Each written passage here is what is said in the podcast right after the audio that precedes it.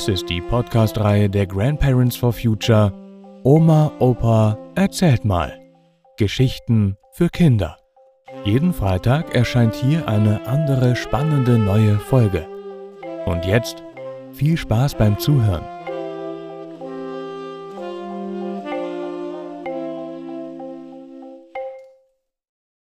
Die Grenzen des Wachstums. Oder die Erde für alle.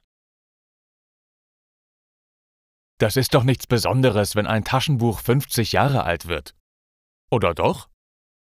Also, es geht um das blaue Buch mit der Erde, die irgendwie zwischen zwei Eierschalenhälften hängt. Das ist ein wichtiges, nachdenkliches Bild auf dem Buchdeckel. Das Buch kennt fast jeder. Dennis Meadows Die Grenzen des Wachstums. Ein Taschenbuch. Natürlich steht das bei mir auch im Regal. Ich habe es damals vor 50 Jahren gekauft und gelesen. In den 80er Jahren wollte ich etwas nachschlagen. Das Buch lag auf dem Couchtisch. Als mein größerer Sohn das Buch entdeckte, fragte er mich ganz erstaunt Du Papa, hat die Erde wirklich Eierschalen? Ist die Erde aus einem Ei entstanden? Nee, das ist nur ein Bild, ein Bild, das etwas zeigen soll. Und was? Ja, dass die Erde ganz empfindlich ist, dass die Erde eigentlich so etwas wie ein Ei ist. Was meinst du damit? Die Erde hat außen eine dünne grüne Schale und innen ist sie auch gelb. Das heißt, im Inneren ist ganz viel flüssiges Gestein, flüssige Lava. Das nennt man Magma. Also ist die Erde so empfindlich wie ein Ei? Ja, das ist so. Wir müssen ganz achtsam mit der Erde umgehen, wie mit einem Ei. Aha. Wir dürfen sie nicht kaputt machen. Und die Erde ist endlich, genauso wie ein Ei. Wenn man ein Ei gekocht hat, oder wenn man ein Spiegelei gemacht hat, dann ist es vorbei mit dem Ei. Hä? Mit der Erde ist es genauso wie mit einem Ei, sie verträgt keine Hitze, keine Erwärmung.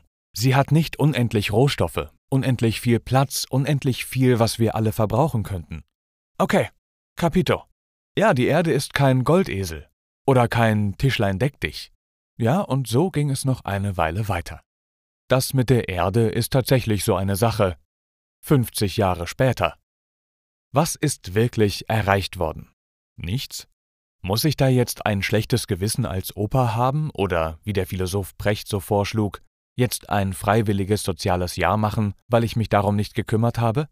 Nee, ich ärgere mich, aber ich habe kein schlechtes Gewissen wie manche in meiner Generation. Ich habe mich engagiert. Ich war ganz früh bei den Grünen, als die noch eine Partei für Klimaschutz und Frieden waren, wir waren bei der Bürgerinitiative gegen das Atomkraftwerk, das bei Kassel in Borken gebaut werden sollte.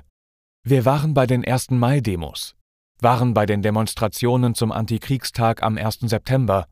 Nur, das waren damals wirklich nicht viele. Nicht sehr viele. Ja, und was hat das alles gebracht? Das ist eine schwierige Frage. Einige Menschen haben damals schon erkannt, dass etwas fürchterlich schief läuft dass es mit dem in die Hände spucken mit der Steigerung des Bruttosozialproduktes, wie das so schön im Schlager besungen wurde, nicht so weit her ist. Wir zerstören vielmehr den einzigen Planeten, den wir haben, und das ganz gründlich, durch unsere Wachstumsideologie.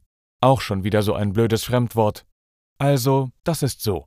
Wenn ich immer nur sage, mehr, mehr, größer, größer, schneller, schneller, weiter, weiter, ja, dann ist die Erde, das empfindliche Ei, irgendwann wirklich kaputt.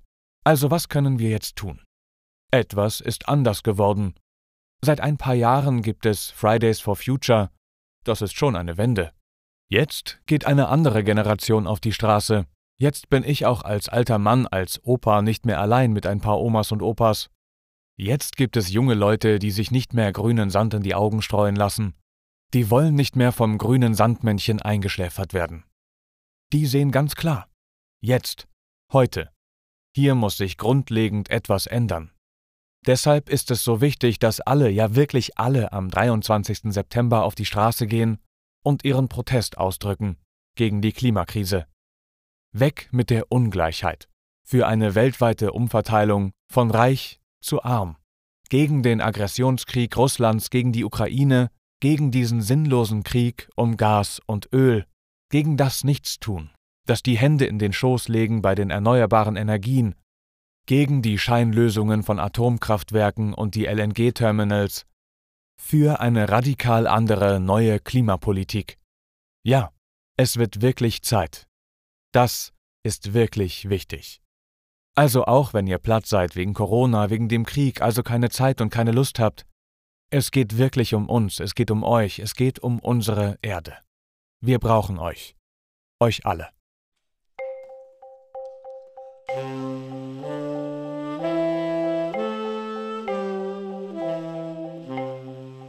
Das war Die Grenzen des Wachstums. Oder Die Erde für alle. Gelesen von Matthias Wieck. Vielen Dank fürs Zuhören und bis nächsten Freitag.